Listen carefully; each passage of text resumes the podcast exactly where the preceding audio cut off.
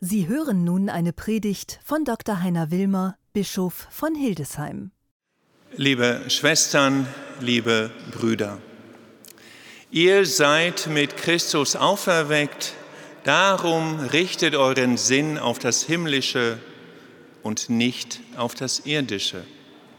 So heißt es im Brief des heiligen Apostels Paulus an die Kolosser. Es hat lange gebraucht, bis die Jünger das begriffen hatten. Das Grab war leer, der schwere Stein zur Seite geschoben, offensichtlich lagen einige Tücher da. Niemand vermochte das, was sich ihnen zeigte, zu glauben. Dann später, wenn wir das Evangelium weiterlesen, die Begegnung zwischen Maria von Magdala und Jesus im Garten. Er spricht sie an. Mensch, Maria, sagt er. Sie dreht sich um und erkennt ihren so geliebten Herrn und Meister. Seinetwegen hatte sie alles im Leben umgestellt. Ihm hatte sie sich anvertraut. Ihm und seinem zugewandten Wort und nicht der öffentlichen oder religiösen Moral. Sie reden nur kurz miteinander, dann sagt er, halte mich nicht fest. So als wollte er sagen, richte deinen Sinn jetzt nicht auf das Irdische, sondern auf das Himmlische. Richte deinen Sinn dahin, wozu wir alle berufen sind, so als hätte Jesus gegenüber Maria von Magdala es mit den Worten des heiligen Paulus im Philipperbrief formuliert. Unsere Heimat ist im Himmel. Aber wie können wir unseren Blick auf das Himmlische richten? Wie können wir die Zusage der Auferstehung ernst nehmen? Ernst nehmen, dass wir alle zur Auferstehung berufen sind, unabhängig davon, wo wir leben, unabhängig, ob wir Opfer oder Täter sind, unabhängig davon, ob wir Kriege anzetteln oder unter Kriegen leiden. Und wie können eigentlich all jene den Blick auf das Himmlische richten, wo sie sich doch jetzt so wunderbar um das Irdische kümmern? Und das wirklich großartig. Die vielen Menschen hierzulande, die die Flüchtlinge aus der Ukraine aufnehmen, die beim Roten Kreuz, bei den Maltesern, in der Feuerwehr, bei der Polizei und in vielen öffentlichen Verwaltungen und Kommunen arbeiten oder sich ehrenamtlich engagieren. Alle sind sie doch bemüht und kümmern sich großartig darum, den flüchtenden Menschen eine sichere Unterkunft zu bieten. Das ist enorm Dafür können wir alle nur sehr, sehr dankbar sein. Heute genau vor drei Wochen war ich in Hannover. In Hannover-Laatzen in der Messehalle 27. Dort, wo die Menschen aus der Ukraine ein Dach über dem Kopf finden.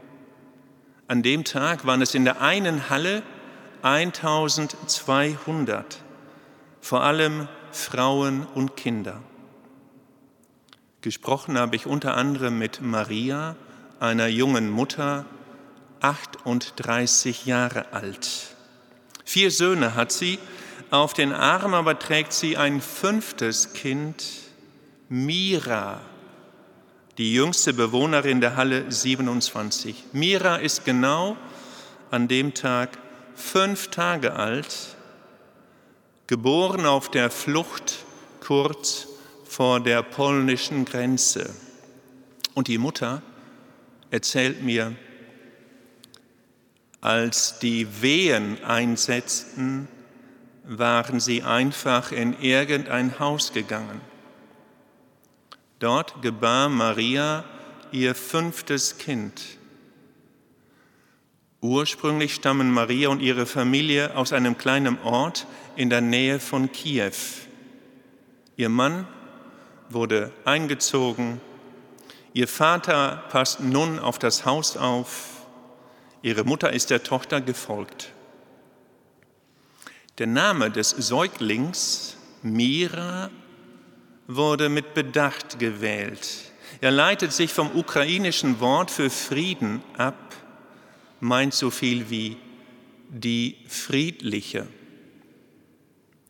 Was für eine Hoffnung in diesen Zeiten, was für ein Glaube, was für eine Liebe. Gesprochen habe ich auch mit Michalo. Neun Jahre alt ist er, der älteste Sohn von Maria. Was machst du so den Tag? frage ich ihn über eine Dolmetscherin. Na, er sagt, meistens spiele ich mit dem Handy oder mit den Brüdern, sagte. Oder ich übe Geige. Was, sage ich, Geige? Hast du etwa deine Geige dabei? Doch, sagt er nicht ohne meine Geige. Ich liebe meine Geige. Geige, Handy und etwas Wäsche. Das ist alles, was er auf der Flucht mitnehmen kann. Als wir uns verabschieden, sage ich ihm, es ist gut, dass du deine Geige dabei hast. Achte auf deine Geige und vergiss nicht zu üben. Und ich denke,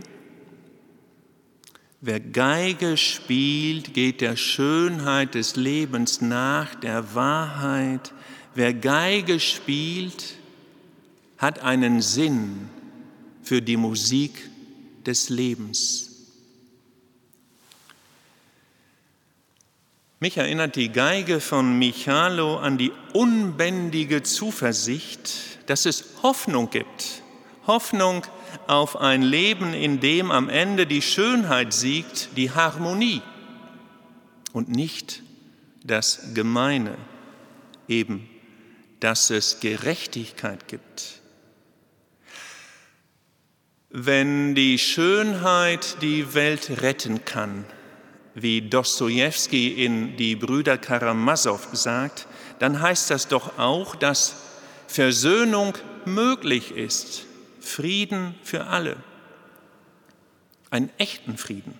So konkret und schön wie Michalos kleine Schwester Mira heißt, die friedliche. Mich erinnert die Geige von Michalo auch daran, wie gut es ist, den Blick zu heben, dem Kolosserbrief trauen zu dürfen, unseren Blick hochzunehmen zum Horizont, zum Himmel wie gut es ist, nach dem zu streben, was im Himmel ist und dass wir uns nicht im irdischen verheddern, in der Grammatik von Verletzung, Wut, Hass, Aufrüstung und Krieg. Ihr seid mit Christus auferweckt, darum richtet euren Sinn auf das Himmlische und nicht auf das Irdische. Das ist Verheißung für uns alle, für jede und jeden. Für uns heute hier im Mariendom zu Hildesheim und auch daheim bei Ihnen an den Bildschirmen, für die Ukrainer und für die Russen und für alle Menschen auf dieser Erde. Angesichts der schrägen, schrillen und lauten Kriegstöne, der Bombenexplosionen, der Bilder von Butscha, den Bomben am Bahnhof, der Bilder von toten Menschenkörpern zwischen Reisekoffern, ist die Zusage aus dem Kolosserbrief, wie eine unglaubliche Musik aus dem Himmel. strebt nach dem, was im Himmel ist. Es geht aber nicht einfach darum, den Sinn auf den Himmel zu richten. Es geht auch nicht einfach um eine einfache Auferweckung, sondern es geht darum, dass wir alle mit Christus auferweckt sind. Das ist das Entscheidende. Sein Leben, seine Verheißung stehen im Zentrum, mit Christus selbst auferweckt zu sein. Das heißt auch, mit seinem ganzen Leben auferweckt zu sein, auch mit der Botschaft Christi. Hatte Jesus uns nicht in der Bergpredigt etwas Unfassbares gesagt? Hatte er uns nicht gesagt, wie es gelingen kann, der Spirale der Gewalt zu begegnen?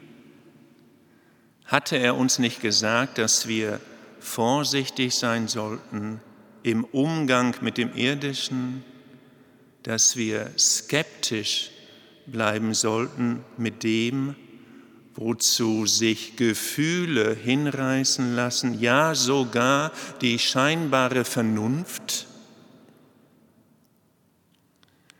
Hatte er uns nicht gesagt, ihr habt gehört, das gesagt worden ist, Auge um Auge, Zahn um Zahn. Könnte man heute nicht hinzufügen und sagen, ihr habt gehört, dass gesagt worden ist, Auge um Auge, Zahn um Zahn, kleine Waffe um große Waffe, kleine Waffe um kleine Waffe, große Waffe um große Waffe, verheerende Zerstörung um verheerende Zerstörung. Dagegen sagt Jesus, bei euch aber soll es nicht so sein. Setzt euch zusammen, verhandelt, kümmert euch um den Frieden, koste es, was es wolle, setzt euch an einen Tisch, teilt euer Brot und teilt euren Wein. Wenn ihr bei einem solchen Mahl sitzt, schaut euch in die Gesichter, nicht Auge um Auge, sondern Auge in Auge. Waffen führen zum Krieg und große Waffen führen zu großen Kriegen. Nur Menschen führen zum Frieden. Und nur großherzige Menschen, die das Wort Versöhnung kennen, führen zu einem großherzigen Frieden. Eben Auge in Auge. Für jede und jeden gilt die Osterbotschaft, du bist mit Christus auferweckt, richte deinen Sinn auf das Himmlische und nicht auf das Irdische. Und bei allem, was geschehen war, vergiss nicht Michalo aus Halle 27 in Hannover, vergiss die Geige nicht. Amen.